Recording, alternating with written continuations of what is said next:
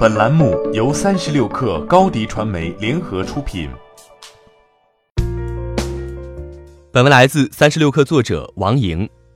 九月十九号，彭博援引道琼斯报道称，腾讯将向教育初创公司 VIPKid 投资一点五亿美元，约合人民币十亿。三十六氪就此事向 VIPKid 求证，截至发稿暂未收到对方回复。半个月以前，路透还报道称，腾讯搁置了对 VIPKid 的这笔投资。针对此事，VIPKid 彼时回应三十六氪称为不实消息。有知情人士在接受路透采访时表示，腾讯此前已经对这笔投资计划表示口头认可。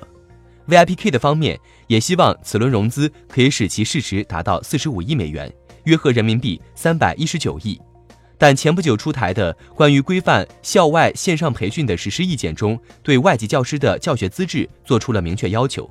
而 VIPKid 的课程主要是北美外教线上教学。关于规范校外线上培训的实施意见首次对在线教育进行明确规范，不仅是教师资质，还有教学时长、课程预收费等等。随着首个在线教育监管文件的出台。在线教育企业也进入了新一轮的调整期，但就 VIPKid 来讲，在1.5亿美元融资之前，VIPKid 还有其他的融资传闻。今年一月，The Information 报道称，VIPKid 正以60亿美元（约合人民币426亿）的估值，寻求4到5亿美元（约合人民币28到35亿）的新一轮融资。彼时，VIPKid 对该消息表示不予置评。如今，大半年的时间过去了。VIPKid 的融资至今还未有下文。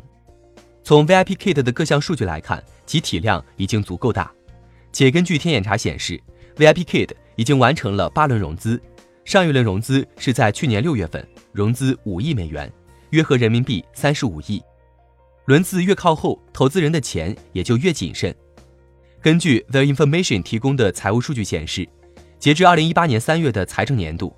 VIPKid 的收入从2017年的3.76亿元增长到22亿元，与此同时，亏损也在不断扩大。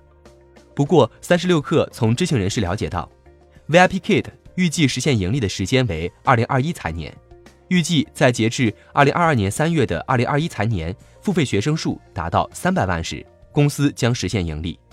但就现在看来，大多数在线教育公司还处于亏损状态。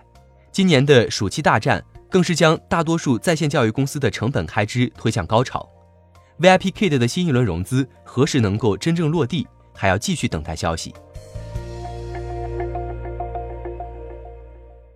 欢迎添加 baby 三十六克 b a b y 三六 k r 加入克星学院，每周一封独家商业内参，终身加入学习社群，聊风口谈创业，和上万课友一起成长进化。高迪传媒。我们制造影响力，商务合作请关注新浪微博高迪传媒。